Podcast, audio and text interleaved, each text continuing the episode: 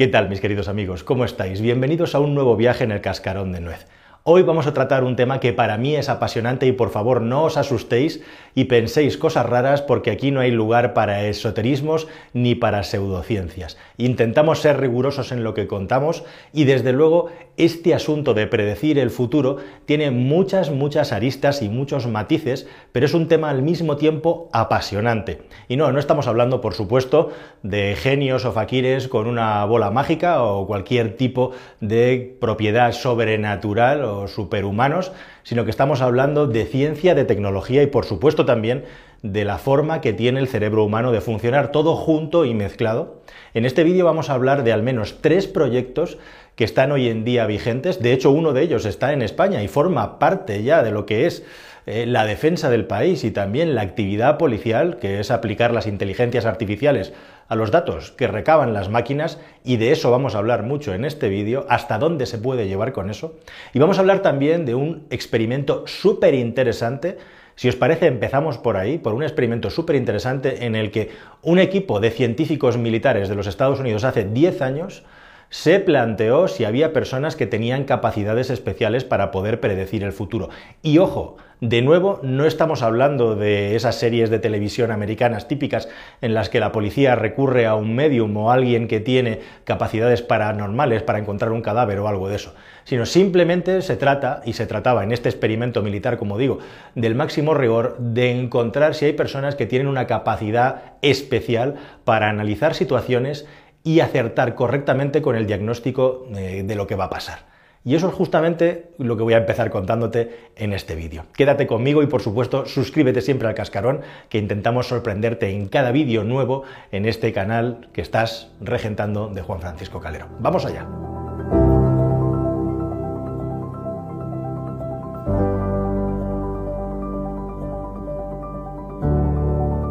Bueno, seguramente habréis oído hablar de ARPA o de los proyectos DARPA, esos proyectos de investigación americanos. En este caso se trataba de una división denominada IARPA, es decir, le añadían delante el Intelligence y un personaje de apellido Tetlock que justamente quería analizar por qué hay personas que son tan buenas haciendo pronósticos, o si es que hay un tipo de persona que efectivamente es mejor haciendo pronósticos. Este señor partía del más absoluto escepticismo, de hecho, en una investigación que había hecho previamente a esta, que os voy a contar mucho más ambiciosa,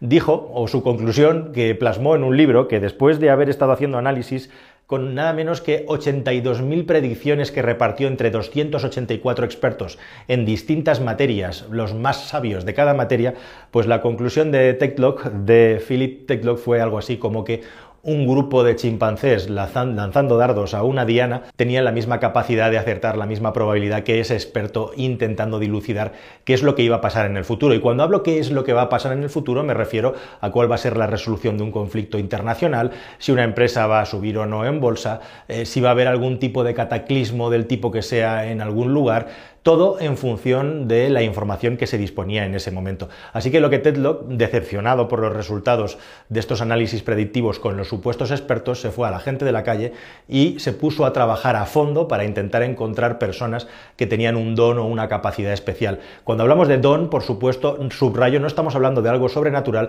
sino una serie de capacidades psicológicas y cognitivas que te voy a describir ahora con mucha precisión, que les hacen mucho mejor a la hora de poder predecir el futuro. Y eso lo podemos aplicar nosotros en nuestro día a día si aplicamos las conclusiones de este estudio. Bueno, pues la cosa fue muy en serio, como digo, estamos hablando del año 2011, duró varios años el experimento y nada menos que se llegaron a recibir por parte de los participantes en el experimento millón de respuestas, un millón enterito con sus seis ceros y el uno, a 500 preguntas, centenares de personas participando y cuatro años de trabajo de campo para acabar sacando conclusiones. Y lo que Ted que encontró es que había un 2% de personas a los que él llamó super pronosticadores, es decir, personas que sobresalían por tener una capacidad especial para poder pronosticar correctamente eventos del futuro, que fueron los que le interesaron, por supuesto, seguir trabajando con ellos. De hecho, el señor Tedlock fue muy listo porque lo que acabó creando alrededor de esto fue una empresa de consultoría en la que con los mejores de su experimento se dedicaban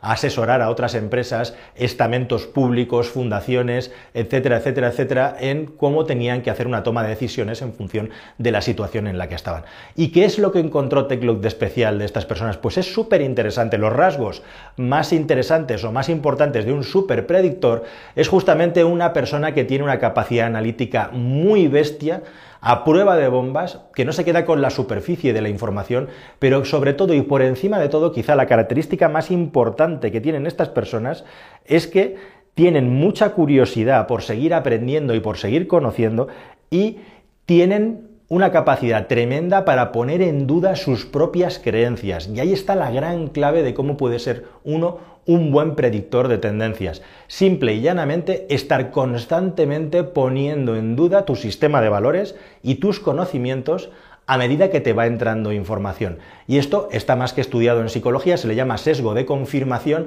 que es ni más ni menos que esa tendencia que tenemos los humanos cuando recibimos una información de tomar de todos los datos que nos llegan solamente aquellos que concuerdan con nuestras creencias y valores previos, de tal manera que estamos obviando los otros que pueden ir en contradicción con lo que nosotros creemos. Y hacer que nos equivoquemos precisamente porque nuestros valores y nuestras creencias acaban teniendo un peso muy grande en la predicción. Bueno, pues estos superpredictores, la principal característica que tienen es que se cuestionan concretamente sus creencias de una manera continuada en el tiempo y son capaces de cambiar de opinión según les va llegando información nueva. Es decir, que tienen una mente muy laxa y una mente eh, que pues es como si a un perro le echas un juguete eh, con cada nuevo hueso, con cada nuevo caso que se les presenta. Es como si pusieran su mente a cero y tuvieran la mente muy laxa y como digo, todo lo que saben lo ponen en cuestión en función de los datos y las informaciones que les van entrando. Esa capacidad de abstraerse de sí mismos, que es la clave a la que se refiere Taylor en el estudio, es lo que les hace eh, pues tener la capacidad de ser mucho mejores a la hora de predecir el futuro que personas que son supuestamente expertos en el tema. Y ojo, porque otra de las conclusiones, la segunda más interesante del estudio, es que estas personas no tienen por qué ser especialmente inteligentes o tener una cultura especialmente vasta o gigantesca. De hecho, se estaba comparando con los expertos y este 2% sacó mucho mejor resultado. ¿Y esto por qué es? Porque cuanto más información o más inteligente tiene una persona ante un dilema o ante una pregunta, ante un acertijo, eh, más va a tener capacidad de poner en cuestión los puntos flojos, los puntos débiles, los detalles, y más se va a dispersar justamente en las cosas menos importantes. E incluso también decía y dice Tedlock que las personas cuanto más inteligentes son, más capacidad tienen para mentir a los demás y para mentirse a sí mismo, con lo cual es más difícil que se centren en lo más importante. Ponían algunos ejemplos de mm, preguntas básicas que les hacían, como por ejemplo una pregunta que era si un tren eléctrico está viajando hacia el oeste y el viento está soplando hacia el este, ¿hacia dónde irá el humo de la locomotora?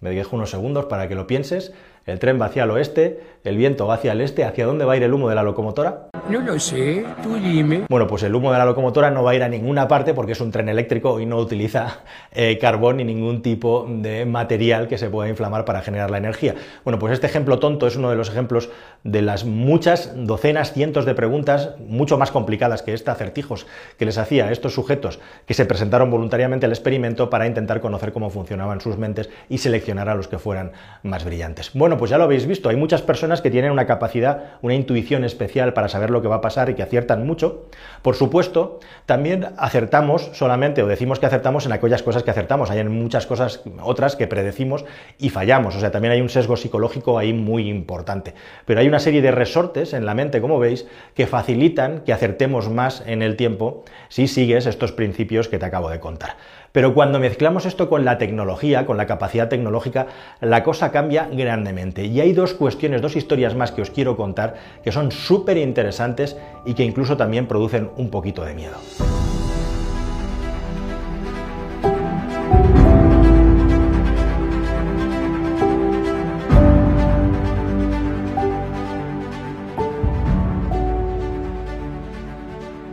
Bueno, tenéis que saber que España, nuestro propio país, tiene un sistema de inteligencia automático en la nube eh, que ha desarrollado la empresa japonesa Fujitsu que dedica su tiempo y la memoria y la capacidad de análisis a intentar detectar movimientos sospechosos de personajes que pueden hacer atentados terroristas o ataques a los intereses del país. Es un sistema pasivo, es decir, que es un sistema en el que el personaje de turno que está manejando la información tiene que entrar y hacer consultas para encontrar nudos, para encontrar enlaces, y este sistema pues toma información de las bases de datos de la policía, de las bases de inteligencia, de los informes y de otras muchas cosas que por supuesto no sabemos porque son secretas.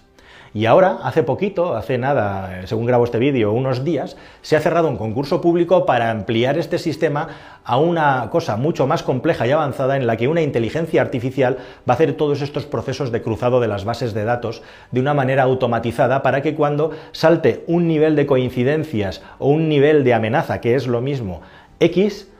haya alertas que directamente pongan en marcha, en funcionamiento los sistemas, los aparatos de seguridad del Estado. Todo esto de una manera automatizada que funciona en la nube, o sea, inteligencia artificial para predecir posibles atentados o crímenes o cualquier tipo de actividad ilícita que pueda poner en riesgo la salud de las personas o los intereses del país. Eso no es ciencia ficción, eso existe y todos los países occidentales están desarrollando estos sistemas junto con otros muchos, como por ejemplo los sistemas de reconocimiento faciales que tan famosos son ya en China y que directamente pueden acabar contigo simplemente por pasar por delante de una cámara de una manera completamente automatizada. Así que todo esto no es ciencia ficción, sino que forma parte ya de nuestro día a día y esta, esta teoría, este principio, puesto a lo bestia, se ha puesto también en marcha y bajo experimento en los Estados Unidos bajo un programa que el comandante Glenn Benhark de la NORAD, que es un sistema de defensa aeroespacial de los Estados Unidos, está experimentando haciendo maniobras virtuales. Sí, se hacen maniobras militares virtuales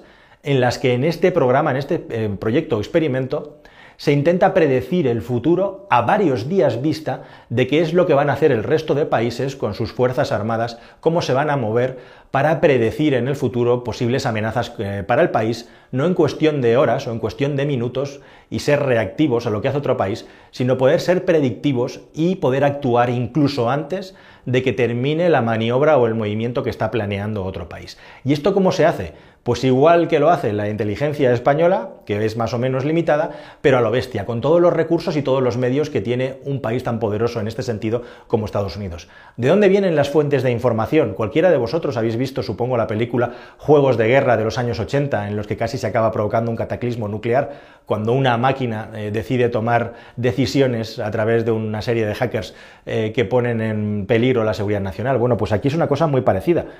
Es un sistema, es un cerebro virtual que toma información de todos los satélites que tiene el ejército, de todos los radares que tiene el ejército, de todos los sensores subacuáticos que están colocados en lugares estratégicos para detectar movimientos sospechosos de, por supuesto, submarinos y especialmente los nucleares, pero por supuesto también de las fuentes tradicionales de información, es decir, todas las bases de datos de la inteligencia y todos los informes que llegan, fotografías, vídeos, etcétera, y por supuesto también de esa gigantesca, cuasi infinita fuente de información global que es Internet.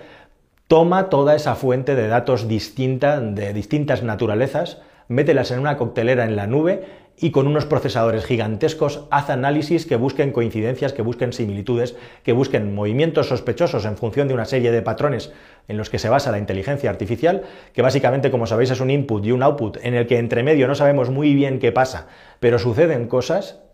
y ya tienes información suficiente como para poder predecir, según dice el ejército americano y este comandante, qué es lo que va a poder suceder en cuestión de días, eh, y especialmente en este caso para la defensa del país desde un punto de vista militar, pero quién sabe si esto se puede llevar a otros muchos terrenos. Y hablando de otros muchos terrenos, el tercer punto de este vídeo es quizá el más inquietante. Por supuesto, cuando hablamos de predecir el futuro, estamos hablando de predecir determinados acontecimientos utilizando la información. La información hoy en día está más accesible que nunca para determinadas empresas y nunca en un mundo conectado se ha generado tantísima información. Por supuesto, es prácticamente imposible poder detectar sucesos, como dice Nicolás Nassim Taleb, eh, denominados de cisne negro, es decir, cataclismos o grandes acontecimientos imprevistos, normalmente catastróficos, em, que hacen que cambie todo radicalmente e incluso pueda cambiar patas arriba, completamente poner patas arriba, la estructura geopolítica del mundo, la economía, etcétera, etcétera. Aquí estamos hablando, por supuesto, de ser los mejores a la hora de disponer de información para poder tomar decisiones de manera privilegiada o por encima de lo que tiene la gran masa en su poder o acceso para poder tomar esas decisiones. Ya sucede en el mundo financiero. Con mucha asiduidad y por supuesto también en el mundo de Internet, del comercio online y específicamente del mundo de las búsquedas y de los dispositivos que llevamos en nuestro bolsillo que nos monitorizan constantemente. En Estados Unidos no solamente es una cuestión en el mundo financiero de análisis, sino también de velocidad de conexión. Hay empresas que se dedican a hacer microoperaciones bancarias aprovechando determinadas oscilaciones que hay en la bolsa que están más que estudiadas, en las que se enriquecen porque actúan antes que los demás. Pero este tercer punto, este tercer paso, como os digo, eh, es todavía más inquietante si cabe, y no es ciencia ficción porque parte de un documento interno de Google X, es decir, el laboratorio de nuevas ideas y experimentos de Google, ahora simplemente denominado XX. En el año 2018 este vídeo sale a la luz, es un ejercicio interno, se llama The Selfish Ledger, algo así como el eh, libro egoísta o el dietario egoísta, y es, como digo, muy inquietante porque aquí ya no estamos hablando de predecir lo que va a pasar, sino directamente, no hay mejor forma de predecir lo que va a pasar que manipular el comportamiento de las personas para que hagan lo que nosotros queremos. Aquí ya no estamos prediciendo el futuro, sino que estamos jugando a construirlo.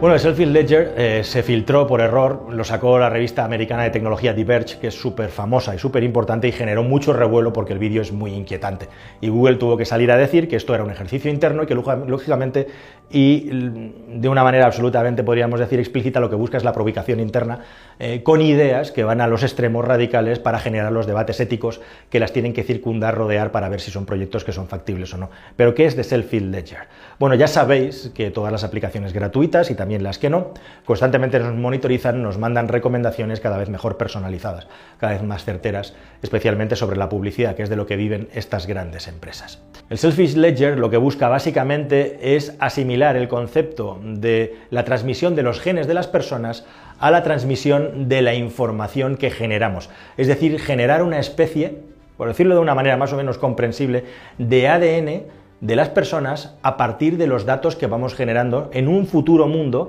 hiperconectado en el que cada vez vamos a tener más información que estamos transmitiendo a la nube sobre nuestra actividad. Hay un principio teórico científico previo a Darwin que eh, fue generado por el científico francés Lamarck, desarrollado por Lamarck, denominado lamarquismo, por el que los genes se transmiten eh, por generaciones, de una generación a otra, pero entre medias, según nosotros vamos creciendo, eh, vamos modificando nuestros genes y ese gen que nosotros hemos recibido, más las modificaciones que generamos con nuestra propia experiencia, es lo que transmitimos al siguiente ser que creamos, es decir, a nuestros descendientes. Bueno, pues el Selfish Ledger lo que busca es ir más allá en la toma de datos para tener tal capacidad de información sobre nosotros que no solamente van a ser capaces de monitorizarnos y condicionar nuestro comportamiento, lo que hacemos, cómo nos movemos, sino que esto quieren y querían que se transmita por generaciones y que toda esa información que le hemos dado al operador, en este caso Google, a lo largo y ancho de nuestra vida, le sirva para aprender de aquellas cosas que hicimos bien, de aquellas cosas que hicimos mal, de aquellos errores que cometimos, para hacer que toda esa experiencia que se ha generado a través de los datos que hemos ido creando a lo largo de nuestra vida sirvan para las futuras generaciones mejorar cuáles son las recomendaciones que le dan. Aquí la clave para dar buenas recomendaciones en la toma de datos es que cada vez haya más toma de datos. Cuanto más información, más precisas y exactas son las recomendaciones que nos dan nuestros dispositivos móviles y ya nos condicionan la vida en cierta medida. Porque ¿quién no utiliza Google Maps para ir a un lugar determinado porque se lo recomienda la aplicación? ¿Quién no compra una cosa en función de las respuestas que recibe en Google o se informa en función de las respuestas? Y lo siguiente ya es la proactividad, es decir, que se nos recomienden productos, comportamientos y cualquier tipo de actividad por nuestra parte antes de que nosotros la estemos demandando. Eso es intentar condicionar nuestro comportamiento. Eso ya está aquí.